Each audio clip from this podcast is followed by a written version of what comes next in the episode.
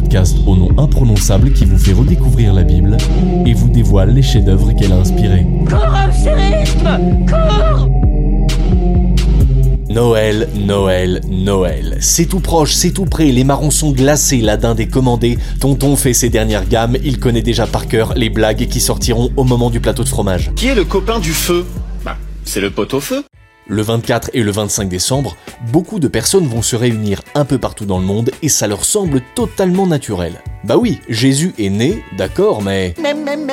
En ce moment, dans le monde, 4 bébés naissent à chaque seconde. Alors ce nouveau-né de Bethléem d'il y a 2000 ans, qu'a-t-il de si particulier? En plus, ce petit, un coup on l'appelle Jésus, un coup Christ, un coup Emmanuel, et même Messie. Alors pourquoi Joseph n'a pas fait un choix clair, net et définitif à l'état civil? Beaucoup de questions à aborder pour parler de ce jour, où pour les chrétiens, Dieu a pris cher. Ou cher. On va commencer par cette histoire de calendrier. Jésus est-il vraiment né un 25 décembre d'après la Bible? On va tuer le suspense tout de suite? Non. Enfin, il y a une chance sur 365, mais les évangiles n'indiquent rien à ce sujet. Chez Luc chapitre 2 verset 1, en introduction de la naissance de Jésus, pour se repérer, on a ça. Il advint aussi, en ces jours-là, que sortit un édit de César Auguste ordonnant de recenser le monde habité. Ce fut le premier recensement, Quirinus étant gouverneur de Syrie, et tous allaient se faire recenser, chacun dans sa ville. L'évangile de Luc nous apprend que la naissance de Jésus intervient dans le cadre du recensement de l'empereur romain de l'époque, Auguste. Mais à l'époque, un tel recensement ne se faisait ni en une semaine, ni en un mois. Résultat, le mois de naissance du Christ nous est parfaitement inconnu. Alors à un moment, il a fallu trancher, et on a choisi le 25 décembre.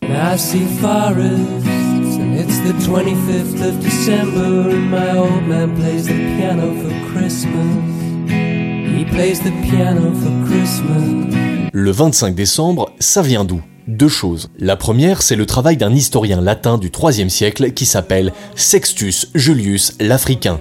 Il a daté comme un grand la conception de Jésus le 25 mars. On parle de l'Annonciation, c'est le jour où l'ange Gabriel annonce à Marie qu'elle va porter Jésus, le Fils de Dieu. Pour lui, c'est la date de création du monde. Et en conséquence, 25 mars plus 9 mois, ça nous donne le 25 décembre. Il y a aussi une deuxième raison, vous avez dû le remarquer, jusqu'au 21 décembre, la durée du jour diminue, laissant plus de temps à la nuit. Puis, à partir de cette date, le jour regagne peu à peu du terrain. C'est cette date astronomique que l'Église de Rome a choisie en 336 pour célébrer la Nativité, reprenant la date des Saturnales, d'antiques fêtes romaines de la lumière. Les pères de l'Église voient dans la nativité du Christ le lever du soleil véritable. Ce soleil qui se lève sur le monde, qui illumine les esprits, voilà le sens symbolique de la nativité. L'Église a décidé de la célébrer juste au moment où la durée du jour commence à augmenter. Et pour les chrétiens, c'est dans l'humilité d'un nourrisson que rayonne la lumière de Dieu en ce jour.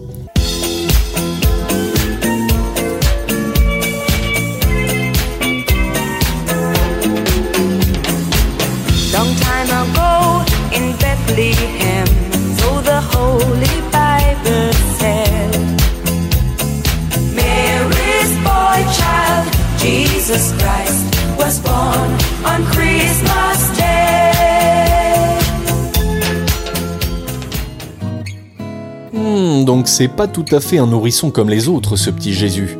Pour les chrétiens, il apporte la lumière, mais pas seulement. C'est à partir de cette naissance que le monde va basculer dans une nouvelle ère.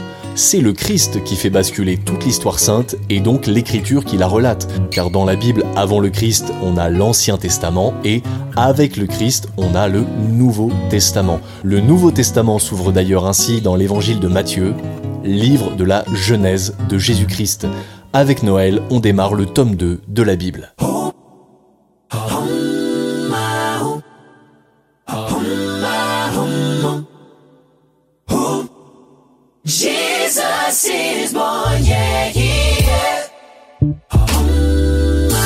Le soleil qui se lève, l'entrée dans une nouvelle ère, c'est assez majestueux pour un simple petit bébé.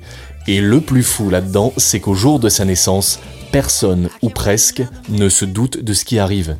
Marie et Joseph ont dû se réfugier dans une grotte car aucun lieu ne pouvait accueillir la naissance du petit, et on ne peut pas dire que les premiers témoins de la naissance du Christ soient ce qu'on pourrait appeler des VIP. C'est un peu comme Noël, Noël et ses trésors qui s'arrêteraient chez nous aux équinoxes d'or, les bergers. Après ça, ils s'en vont avec leurs grands chapeaux et leurs manteaux de laine que suivent leurs troupeaux, les bergers. Ils montent du printemps quand s'allongent les jours ou brûlés par l'été descendent vers les bourgs, les bergers. Quand Brel pense au berger, il pense à Noël. Et le grand Jacques n'a pas tort. Pour ça, il suffit de lire la suite de l'évangile de Luc, toujours au chapitre 2. Il y avait dans la région même des bergers qui veillaient et qui passaient les veilles de la nuit à garder leurs troupeaux. Et voici que l'ange du Seigneur se tint près d'eux, et la gloire de Dieu les enveloppa de sa clarté, et ils furent saisis d'une grande crainte.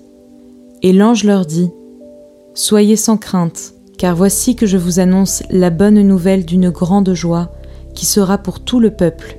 Il vous est né aujourd'hui, dans la cité de David, un Sauveur, qui est le Christ Seigneur.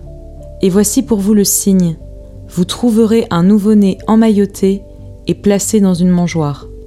Et il advint, quand les anges les eurent quittés pour le ciel, que les bergers se disaient entre eux Passons jusqu'à Bethléem, et voyons cette parole qui est arrivée, que le Seigneur nous a fait connaître.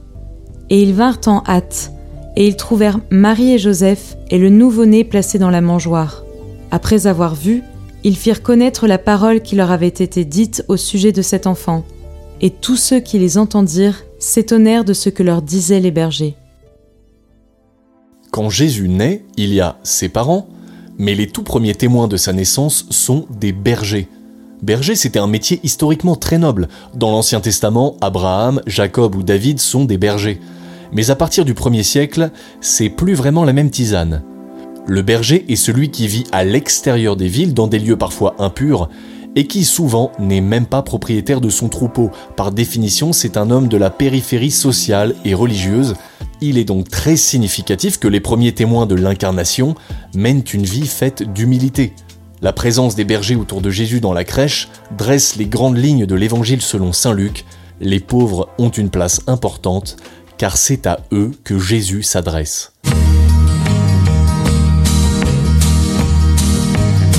Si j'étais un charpentier, si tu t'appelais Marie, voudrais-tu alors m'épouser et porter notre enfant?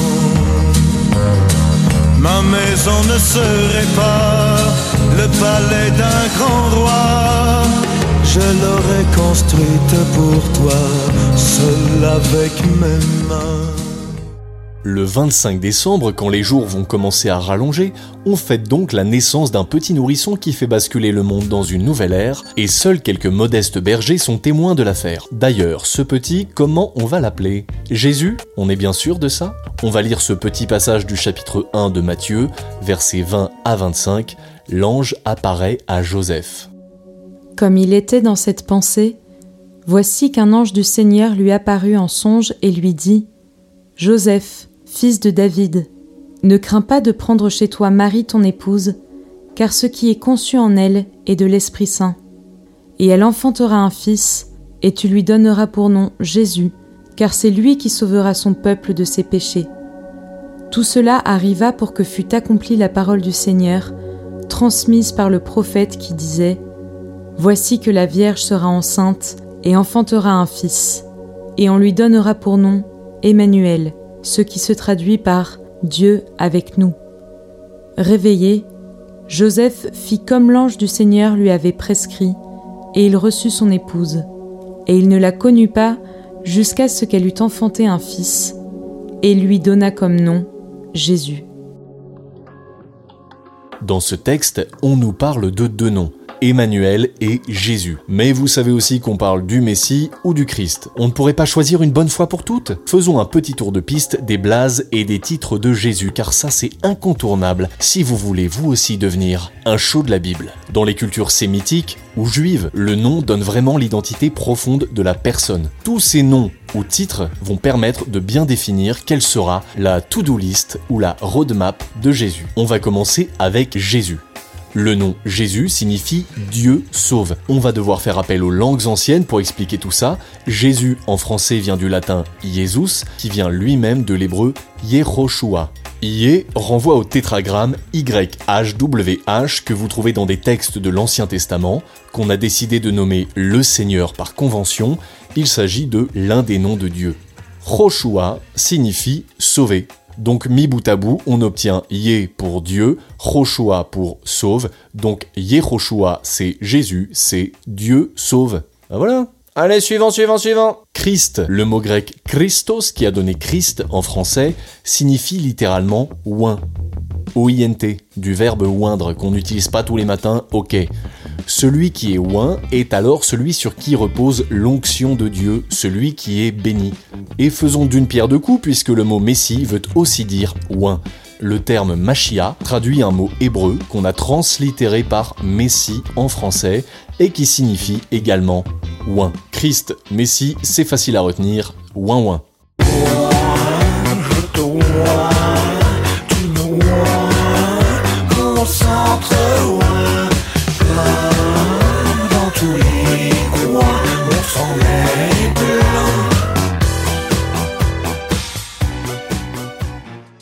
Et alors là, encore plus inattendu, Emmanuel. L'évangile de Matthieu nous facilite le travail en nous donnant la traduction du nom Emmanuel, Dieu avec nous. Allez, on analyse. Emmanuel se décompose en trois bouts de mots hébraïques, Ime, I-M-E, Anu, A-N-O-U, et El, E-L, qui donnent littéralement Emmanuel. Ime signifie avec, Anu signifie nous, et El signifie Dieu en hébreu, c'est encore un autre nom que l'on donne à Dieu. Avec cet Emmanuel, Dieu vient habiter parmi les hommes. Jean aborde ainsi Noël en insistant sur le thème de l'incarnation. Étymologiquement et littéralement, incarnation veut dire entrer dans la chair. Elle signifie que ce n'est pas un homme qui est devenu Dieu, mais que c'est le Verbe de Dieu lui-même qui est venu assumer la nature humaine. Chez Jean 1, 14, vous aurez Le Verbe s'est fait chair et il a habité parmi nous. Qu'est-ce qu'on retient aujourd'hui? Eh bien, en résumé, le 25 décembre, les chrétiens fêtent la nativité du Christ, comme le lever du soleil véritable, d'où le choix de fêter ça autour du solstice d'hiver. La bascule dans une nouvelle ère, le passage de l'Ancien Testament au Nouveau Testament.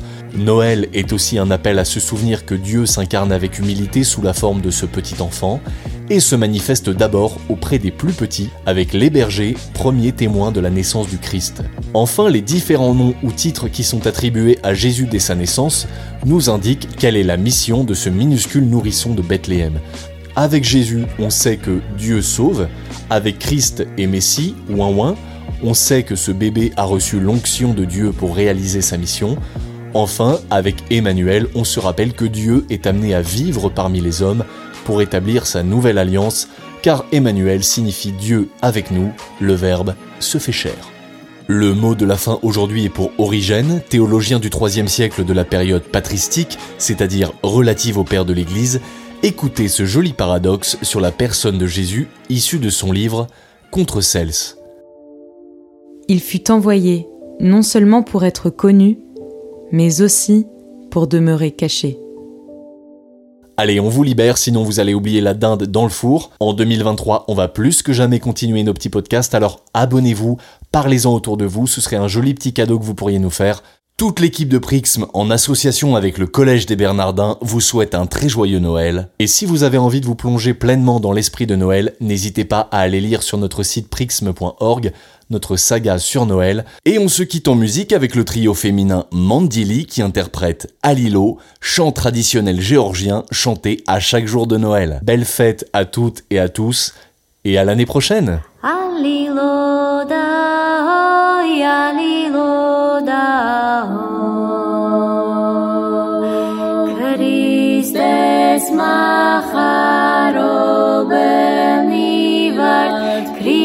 შობას მოგილოცავთო ალილონა ალილონა ოცდა ხუთსა დეკემბერსა ქრისტე იშვა ბეთლემში ნაო ალილონა ალილონა